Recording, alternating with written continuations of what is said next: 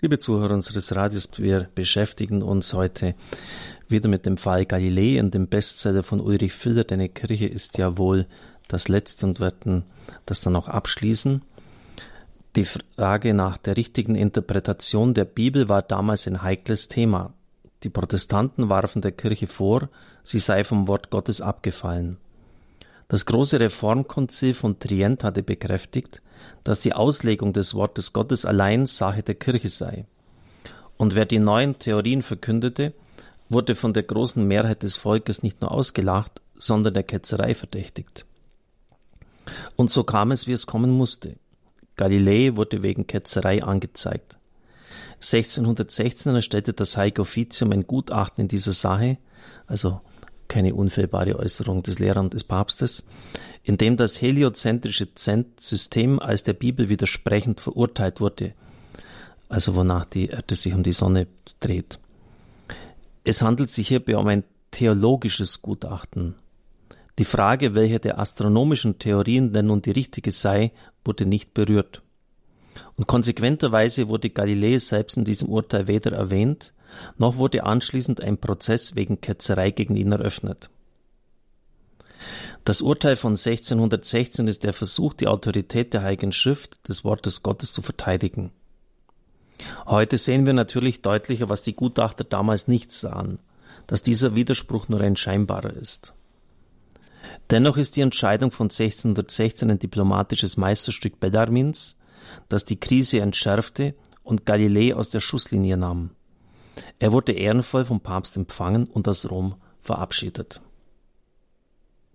17 Jahre später gab es ein weiteres Verfahren gegen Galilei.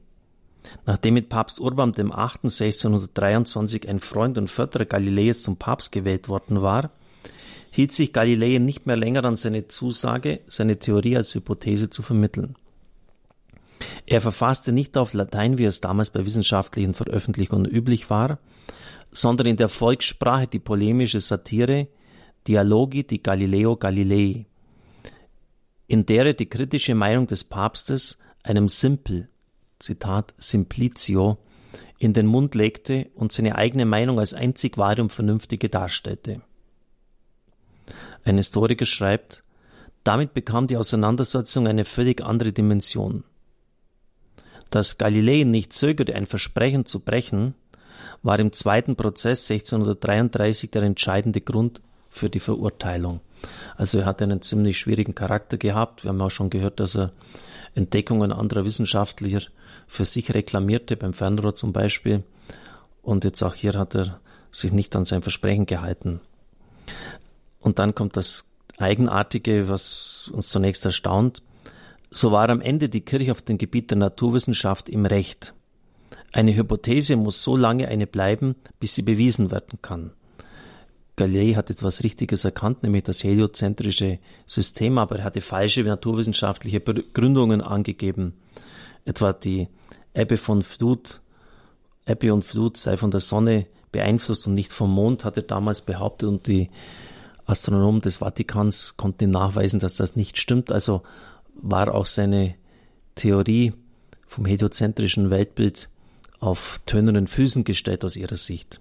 Also die Kirche hat in naturwissenschaftlicher Hinsicht, so kann man sagen, recht und in theologischer Hinsicht nicht. Denn Galilei hat ihr Recht, was die Interpretation der Bibel betraf. Sie ist ein Dokument des Glaubens und kein naturwissenschaftlicher Report, das hatte nämlich er behauptet. Und lag damit richtig. Der Widerspruch zum heliozentrischen System ist nur ein scheinbarer. Hätte Galilei seine Sache geschickter und diplomatischer vertreten und hätte er wissenschaftlich redlich seine Erkenntnisse als Hypothese und Wahrscheinlichkeit bezeichnet, hätte es keine Prozesse gegeben. Immer wieder wird behauptet, nach dem Fall Galilei sei die naturwissenschaftliche Forschung zum Erliegen gekommen. Das Gegenteil ist der Fall. Galilei selbst forschte nach seinen Prozessen eifrig weiter und entdeckte die Schwankungen des Mondes. Überall an den Universitäten wurde die Stichhaltigkeit des heliozentrischen Systems heiß diskutiert. Im Italien des 17. Jahrhunderts blühte die naturwissenschaftliche Forschung förmlich auf. Die Trennung von Glaube und Naturwissenschaft ist eine Folge der Aufklärung, nicht der Galilei-Prozesse. Es existiert eine Reihe von Legenden um den Galilei-Prozess. Die in vielen Gemälden dargestellte Szene, in der der Wissenschaftler trotzig die Faust gen Himmel reckt und der den finsteren Inquisitoren zuruft, und sie bewegt sich doch, ist frei erfunden. Die Folter drohte Galilei zu keiner Zeit. Ihre Androhung war eine reine Prozessformalität und die in Anführung Kerkerhaft verbrachte Galilei mit seinem Diener entweder in Privaträumen oder in der luxuriösen Villa eines Freundes. Also Sie merken, da wird vieles kolportiert und weitergegeben, was naturwissenschaftlich so nicht haltbar ist. Wir werden dann weiterfahren mit der Frage der Sklaverei. Es wird ja immer wieder auch hier Falsches behauptet, dass die Kirche viel zu wenig getan hätte. Sie hat sehr viel getan, entscheidende Pulse sogar eingebracht. Ich darf Ihnen den Segen spenden. Es segne, heile, schütze und behüte Sie der mächtige und gütige Gott, der Vater und der Sohn und der Heilige Geist. Amen. Ich wünsche Ihnen einen gesegneten Tag.